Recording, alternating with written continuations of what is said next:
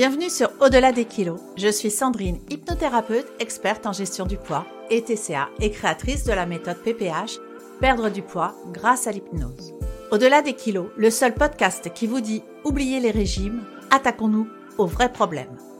Si vous avez tout essayé pour perdre du poids sans succès, c'est parce que le vrai combat se joue ailleurs, dans votre tête et dans votre cœur. Ici, on décode les émotions et les traumas qui vous poussent à manger. On vous donne des outils pour reprendre le contrôle et vous réconcilier avec votre corps. Et puis surtout, vous allez découvrir et comprendre pourquoi ces kilos sont là, quels sont les blocages et tout cela, vous ne le trouverez nulle part ailleurs. Alors, si vous en avez assez des solutions temporaires et que vous êtes prête pour un changement radical et durable, abonnez-vous au podcast et embarquez pour une aventure qui va bien au-delà de ce que vous indique votre balance. On se retrouve tout de suite pour l'épisode du jour. Hello mes rayons de soleil, bienvenue dans un nouvel épisode du podcast Au-delà des kilos, le rendez-vous incontournable pour toutes celles qui cherchent à comprendre pourquoi leurs kilos sont là et ne partent pas, mais aussi pour leur permettre de retrouver un corps dans lequel elles se sentent bien. Aujourd'hui, on va parler d'un sujet qui nous touche toutes, manger ses émotions. Oui, vous avez bien entendu, ces moments où la tristesse ou le stress nous pousse vers la nourriture. Alors, comment gérer ça? C'est ce que nous allons voir ensemble. Mais on va aussi comprendre le lien étonnant entre la nourriture et la dopamine. Ah, la dopamine, cette petite molécule a beaucoup à voir avec pourquoi nous faisons ce que nous faisons. C'est notre hormone du plaisir, de la récompense. Elle nous motive, nous rend heureuse. Mais savez-vous qu'elle joue aussi un rôle majeur dans notre relation à la nourriture, surtout lorsque nous sommes émotionnellement perturbés? On va parler de tout ça parce qu'ici nous parlons de tout ce qui concerne la perte de poids, les troubles alimentaires et bien sûr l'hypnose. Et on va trouver ensemble des solutions. Alors, mes rayons de soleil, qui parmi vous n'a jamais ouvert le frigo après une journée stressante ou une dispute? On l'a toute fait, n'est-ce pas? Mais pourquoi? Pourquoi la nourriture devient-elle notre refuge émotionnel? C'est ce qu'on va décortiquer aujourd'hui dans cet épisode. Voici les quatre thèmes que nous allons développer. 1. Définir cette expression manger ses émotions. 2. Le lien entre la nourriture et la production de dopamine.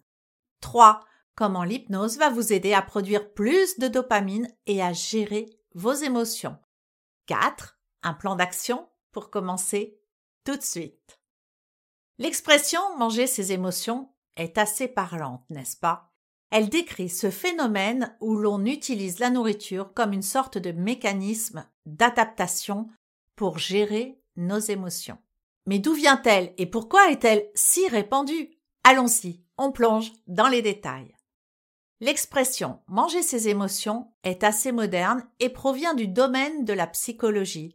Elle a été popularisée avec l'essor des études sur les troubles du comportement alimentaire et la relation entre l'alimentation et les émotions. Le terme est devenu un raccourci pour expliquer ce comportement complexe qui consiste à utiliser la nourriture pour apaiser des émotions inconfortables. Le cerveau humain est câblé pour chercher du plaisir et éviter la douleur. La nourriture, surtout celle riche en sucre et en gras, stimule la libération de neurotransmetteurs comme la dopamine, qui nous donne une sensation de bien-être. C'est une réaction ancestrale, un héritage de nos ancêtres qui associait la nourriture à la survie. Sauf qu'aujourd'hui, cette réaction peut devenir problématique. Quand on parle de manger ses émotions, on parle souvent de stress, d'anxiété, de tristesse, mais aussi de joie parfois. Oui, même les émotions positives peuvent nous pousser à manger plus que nécessaire. Le problème, c'est que manger pour gérer ses émotions crée un cercle vicieux. On se sent bien sur le moment, mais ensuite, la culpabilité et les kilos en trop s'installent, ce qui génère encore plus d'émotions négatives. On a vu dans l'épisode précédent la différence entre la vraie faim et la faim émotionnelle.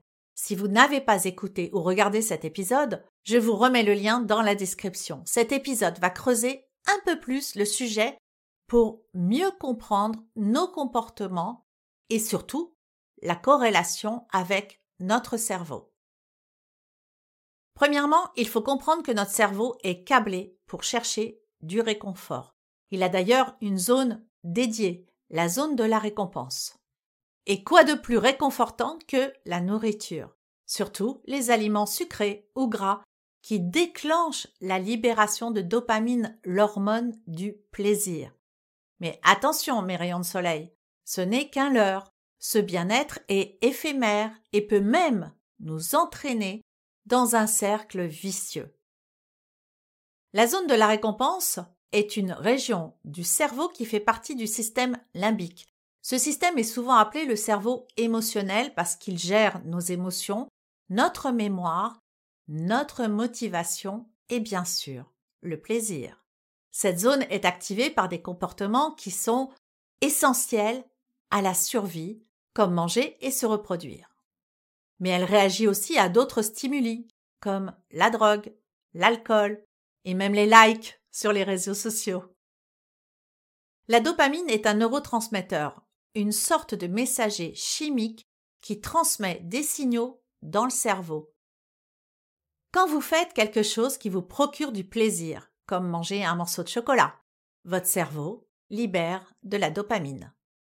Cette libération crée une sensation de bien-être et de satisfaction. C'est comme si votre cerveau vous disait Waouh, c'était génial, faisons-le encore. Le problème, c'est que certains aliments, surtout ceux riches en sucre et en gras, provoquent une libération massive de dopamine. Cela peut créer une sorte de dépendance où vous cherchez à répéter cette sensation de plaisir immédiat en mangeant encore et encore, même quand vous n'avez pas faim. C'est là que le mécanisme de manger ses émotions entre en jeu. Vous utilisez la nourriture pour stimuler la libération de dopamine et ainsi gérer vos émotions. Le hic, c'est que plus vous utilisez la nourriture comme source de récompense, plus votre cerveau s'habitue à ces niveaux élevés de dopamine. Vous avez alors besoin de manger de plus en plus pour ressentir le même niveau de plaisir. C'est un cercle vicieux qui peut être difficile à briser. Face à un aliment sucré ou gras, le circuit de la récompense s'active dans notre cerveau. Des études basées sur des IRM montrent que les personnes obèses et les personnes sans surpoids ou pas en obésité ne réagissent pas de la même façon. Oui, je sais, c'est complètement injuste. Ce qui est à noter aussi, c'est que la drogue emprunte le même circuit de la récompense que la nourriture. Son mécanisme est exactement le même. Alors, nos industriels, ayant bien compris le système, nous proposent depuis des décennies des aliments de plus en plus addictifs. C'est très simple. Plus les aliments seront chargés en gras et en sucre, et plus ils libéreront de la dopamine. Mais comme je viens de l'expliquer, plus on en mange et plus il faut en manger pour retrouver les mêmes effets de plaisir et de réconfort qu'au début. D'ailleurs, lors de l'élaboration de ces menus industriels, on les fabrique prédigérés. Comme ça, ils libèrent encore plus vite la dopamine et enclenchent l'addiction encore plus vite. Le fameux faut que j'en reprenne, hum, c'est trop bon. Mais c'est grave quand même. Parce que c'est depuis l'industrialisation des plats et des produits transformés que le taux de mortalité a augmenté sur les maladies liées à l'alimentation. Et l'obésité a aussi augmenté. Selon deux études menées sur le sujet, le sucre augmenterait en effet les niveaux de dopamine de 135 à 140 et le gras de plus de 160% bien que l'effet prenne plus de temps à se manifester dans le cas des aliments riches en gras. Les autres drogues agissent très différemment. La cocaïne peut tripler les niveaux normaux de dopamine et la méthamphétamine peut les multiplier par 10. On peut vraiment comprendre maintenant que manger ses émotions n'est pas seulement dû à notre état émotionnel, mais également directement lié à la nourriture que l'on mange. Et que c'est ce type de nourriture addictive qui va engendrer les compulsions alimentaires. Avant d'attaquer les solutions pour arrêter de manger ses émotions, mes rayons de soleil, parlons de Mélanie. Mélanie vit en couple avec son copain. Elle a une trentaine d'années, seulement voilà, ils n'ont pas les mêmes horaires. Lui, dans la restauration, travaille tard le soir. Il ne rentre pas avant 23 heures, et elle, ayant des horaires un peu plus classiques, rentre chez elle à 19 heures. Mélanie s'ennuie et se sent seule jusqu'à l'arrivée de son compagnon et passe sa soirée à grignoter des gâteaux en l'attendant, alors qu'évidemment, elle a déjà dîné. Elle me dit manger sainement et faire du sport régulièrement, mais son problème est le soir. Elle s'ennuie, se sent seule et donc mange. En me racontant son histoire de vie, je remarque qu'à plusieurs reprises, elle a vécu le sentiment d'abandon dans sa vie. Par exemple, sa meilleure amie au collège qui lui a tourné le dos ne lui a plus parlé. Elle a même dû changer de collège tellement elle en a souffert. En reparlant en détail de cette anecdote, elle ne s'était pas rendue compte à quel point ça l'avait affectée. Elle avait presque oublié cet épisode vécu à l'adolescence et pourtant, là, à l'âge adulte, lorsqu'elle y repense, constate qu'elle l'a vécu comme un traumatisme. Ensuite, dans le cadre de ses études, Mélanie a dû aller en internat. Encore un sentiment d'abandon. Elle a dû changer de région, d'amis, et ne voyait plus ses parents que le week-end. D'ailleurs, c'est le week-end qu'elle reprenait ses compulsions alimentaires, car à l'internat, c'était impossible. Elle mangeait alors en cachette, chaque week-end, de façon compulsive. Tout ce qui traînait dans les placards ou dans le frigo. Mélanie, à chaque fois, ne sait pas gérer la solitude. Elle se sent abandonnée. Et c'est encore le cas actuellement avec son copain, qui l'abandonne, entre guillemets, chaque soir. Ça me fait penser également à Julie, une femme au début de la quarantaine qui, divorcée, a ses enfants en garde alternée. La semaine sans les enfants et la semaine des compulsions alimentaires. Pourtant, c'est aussi la semaine où elle peut sortir, retrouver une vie de femme. Et d'ailleurs, elle est heureuse. Depuis qu'elle a divorcé, elle a parfaitement fait le deuil de sa relation. Mais malgré cela, la semaine où ses enfants sont absents est un vide, un manque qu'elle remplit avec la nourriture. Tous les jours, je vois au fil de mes consultations ce vide, ce manque qui doit être rempli par de la nourriture.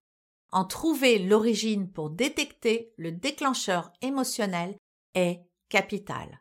La majorité de nos problèmes de poids concernent une gestion inappropriée des émotions par la nourriture. J'ai parlé au début de cet épisode de la zone de récompense du cerveau. C'est dans cette zone aussi qu'on y trouve notre motivation. Une bonne production de dopamine permet d'accroître notre motivation. Alors quand j'entends mes clientes dire je n'ai pas de volonté pour perdre du poids alors que dans plein d'autres aspects de ma vie j'ai de la volonté, je leur dis que ce n'est pas un problème de volonté ou de motivation. C'est un problème de dopamine. Vous l'avez compris, mes rayons de soleil, il faut retrouver d'autres moyens d'activer la dopamine autrement qu'avec la nourriture riche en sucre ou en gras, afin d'en finir avec les compulsions alimentaires, afin d'arrêter de se réconforter avec la nourriture, afin de retrouver la motivation. L'hypnose est un excellent outil pour accéder à la salle des commandes de votre inconscient et changer les comportements qui vous nuisent.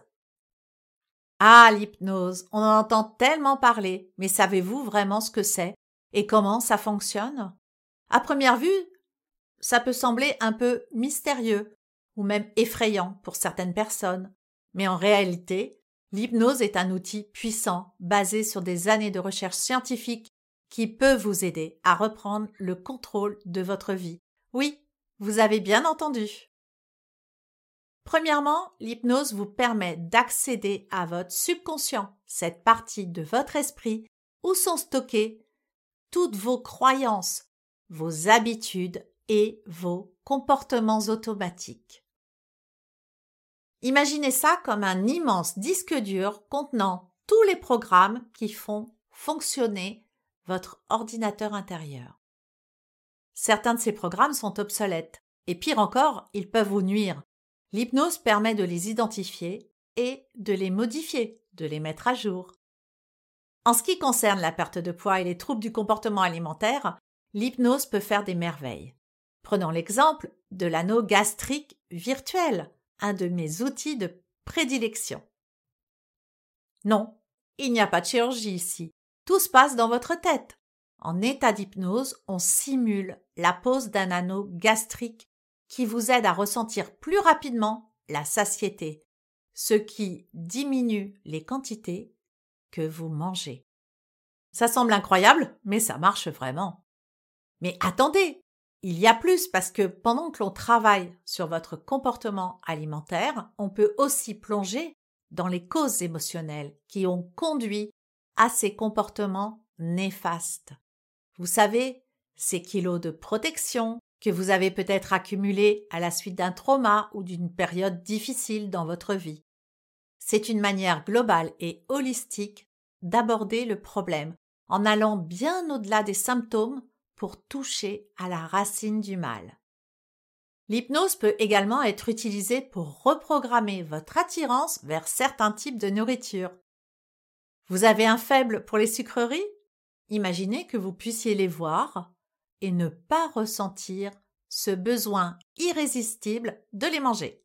Oui, c'est possible. Grâce à l'hypnose, nous pouvons réorienter notre cerveau pour qu'il trouve du plaisir dans des aliments plus sains, ce qui conduit à une libération de dopamine plus équilibrée et plus durable. Je sais que vous l'attendez, mes rayons de soleil. Voici un plan d'action en cinq étapes pour arrêter de manger ses émotions et stimuler la dopamine. Étape 1. Identification des déclencheurs. Tenez un journal alimentaire et émotionnel. Notez ce que vous mangez, quand vous le mangez et quelles émotions vous ressentez à ce moment-là. Recherchez ce qu'on appelle des modèles. Cherchez des tendances dans votre journal pour identifier les déclencheurs émotionnels qui vous poussent à manger. Étape 2. Élaborez des stratégies de substitution. Listez des activités alternatives. Créez une liste d'activités qui vous font sentir bien et qui sont saines, comme la marche, la lecture, écouter de la musique, etc. Mettez en place de nouvelles réponses Conditionnez à chaque fois que vous ressentez le besoin de manger. À cause de vos émotions, essayez une de ces activités à la place et testez celle qui vous convient le mieux. Étape 3. Faites un rééquilibrage alimentaire. Optez pour des aliments stimulateurs de dopamine. Intégrez des aliments riches en tyrosine, comme les bananes, les avocats et les amandes, dans votre alimentation. Planifiez vos repas. Évitez les aliments transformés, riches en sucre et en gras, qui provoquent des pics de dopamine, mais de courte durée. Tape 4. L'activation physique. Faites une activité. L'activité physique est l'un des moyens les plus efficaces de stimuler la production de dopamine. Mais il y a aussi d'autres stimulants, comme faire l'amour, caresser son animal, en fait, n'importe quelle activité qui vous fait du bien, qui vous donne du bonheur. Essayez de nouvelles activités. La nouveauté peut également augmenter la production de dopamine en essayant un nouveau sport ou une nouvelle routine d'exercice. Étape 5. Utilisez l'hypnose. Consultez une hypnothérapeute ou un hypnothérapeute spécialisé en TCA et gestion du poids. Pour des résultats plus durables, considérez une séance d'hypnose pour traiter les causes émotionnelles sous-jacentes. Essayez de vous renseigner pour vous faire poser un anneau gastrique virtuel. Cette technique peut vous aider à vous sentir rassasié plus rapidement, réduisant ainsi le besoin de manger ses émotions. Pour aller plus loin, si vous avez du mal à mettre en œuvre ces étapes par vous-même, je vous invite à découvrir mon programme spécifique Stop aux compulsions. Le lien est dans la description de cet épisode. Je propose des programmes d'accompagnement spécifiquement conçus pour vous aider à gérer votre poids et à travailler sur la gestion de vos émotions. Ces programmes incluent des séances d'hypnose à écouter, des e-books et une multitude d'autres ressources pour vous guider à chaque étape du chemin.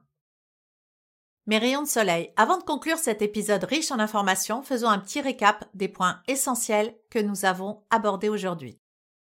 On a commencé par définir cette fameuse expression manger ses émotions.